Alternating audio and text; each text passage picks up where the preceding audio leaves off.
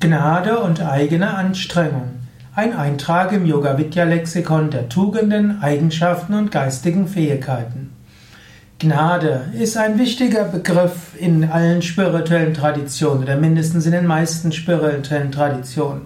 Manchmal wird ja den fernöstlichen Traditionen vorgeworfen, dass sie meinen, man könnte sich das Heil selbst erarbeiten, selbst erwirken. Aber das stimmt so nicht. Sonst wird immer gesagt, spiritueller Fortschritt ist eine Mischung aus eigenem Bemühen und Gnade. Da gibt es Abhyasa, das ist das Bemühen, und es gibt Vairagya, das Loslassen, was darauf vertraut, dass Kripa, die Gnade, schon kommen wird.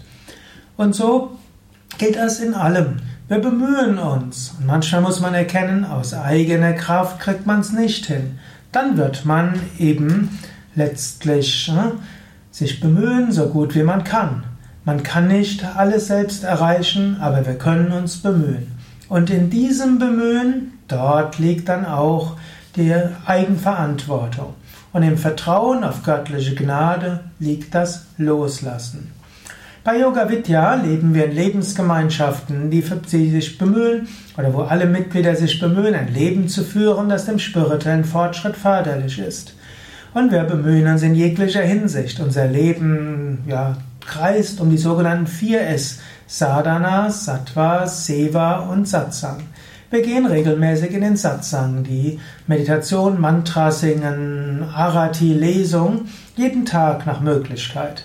Dort bemühen wir uns und dort setzen wir uns hin und wir öffnen uns. Wir bitten um göttliche Gnade. Wir meditieren und wir bemühen unseren Geist in die Kontrolle zu bringen. Gleichzeitig lassen wir los, öffnen uns. Dann singen wir Mantras und mit den Mantras stimmen wir uns ein auf göttliche Gnade und Segen und hoffen und erwarten und bitten darum, dass wir die göttliche Gegenwart spüren. Wir verbinden uns mit anderen im Raum, mit den anderen Aspiranten. Und wir hoffen, dass wir auf diese Weise uns mit allen verbinden. Wir üben Sadhana, spirituelle Praktiken, zum Beispiel Asanas, Yoga-Stellungen, Pranayama, Atemübungen, eigene Meditation, Mantra-Rezitation, Pujas, Homas und so weiter. Da können unterschiedliche Menschen unterschiedliches üben und die gleichen Menschen probieren ja unterschiedliche Techniken aus. Auch hier wieder bemühen und dann loslassen in der Hoffnung, Gottes Gnade ist spürbar. Sattva ist ein wichtiger Teil, reiner Lebensstil. Wir enthalten uns von dem Verzehr von Fleisch, Fisch, Alkohol, Drogen, Tabak und wir bemühen uns auch sonst in der Sprache eine mitfühlende Sprache zu haben, in unserem Umgang miteinander freundlich zu sein, mit unseren Gästen, mit unseren Teilnehmern. Wir bemühen uns, aber wir sind nicht vollkommen. Wir wissen, wir bemühen uns und manchmal gelingt es uns besser, manchmal weniger gut. Und in diesem Loslassen und Vertrauen auf Gnade äh, beruht auch wieder sehr viel. Angenommen, es wird einem gelingen, alles so umzusetzen, wie wir es denken, dann wird es ein dickes Ego geben. Aber gerade dadurch, dass wir wissen, wir können nicht alles aus uns selbst heraus machen, vertrauen wir auf Gnade. Ja, und dann gibt es schließlich noch als vierter Punkt, was war Sat Seva? Seva heißt uneigennütziges Dienen. Seva heißt aber auch allgemein Praxis. Seva heißt in einer spirituellen Lebensgemeinschaft zusammen mit anderen wirken.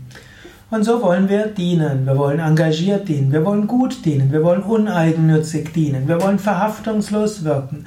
Unser Ideal ist es, so zu leben, dass wir viel Gutes bewirken, dass aber gleichzeitig nicht haften an den Früchten unserer Handlungen, nicht haften an, ja, äh, an Ergebnissen, nicht haften an Lob, uns nicht ärgern über Tadel, über Kritik. Ist nicht immer einfach und nicht immer gelingt es, gutes Seva zu machen, nicht immer gelingt diese Bedingungslosigkeit und diese Verhaftungslosigkeit. Auch hier gilt wieder, wir können es machen, so gut wir es können und anschließend loslassen. Und wir bitten um Gnade. Und manchmal ist das, was im Christlichen gerne gemacht wird, gar nicht so schlecht, wo wir sagen, oh Gott, ich krieg's allein nicht hin. Ich schaffe es nicht, meinen eigenen und den Ansprüchen, wie es in der Schrift steht, gerecht zu werden. Nur mit, dem, nur mit deiner Gnade komme ich dorthin. Bitte, hilf mir. Bitte, schicke mir dein Licht und deine Wahrheit, dass sie mich leiten.